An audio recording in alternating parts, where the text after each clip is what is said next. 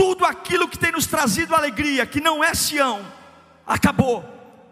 Mas, papai, mamãe, essa era a nossa diversão de final de semana, então ficaremos tristes. Então vamos pendurar as harpas, porque eu prefiro ficar triste do que ter uma alegria que não é a alegria de estar onde eu tenho que estar. Então nós vamos acabar então, mas nós não vamos, na, não, não vamos na casa da sua avó mais. Por quê? Porque nós precisamos se libertar dessa situação e lá na casa da sua avó tem essa situação.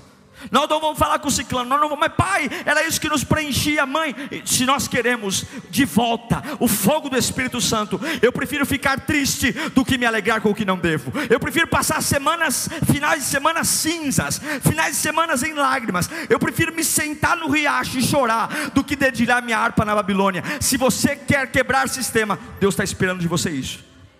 Parar de se alegrar com aquilo que você precisa destruir.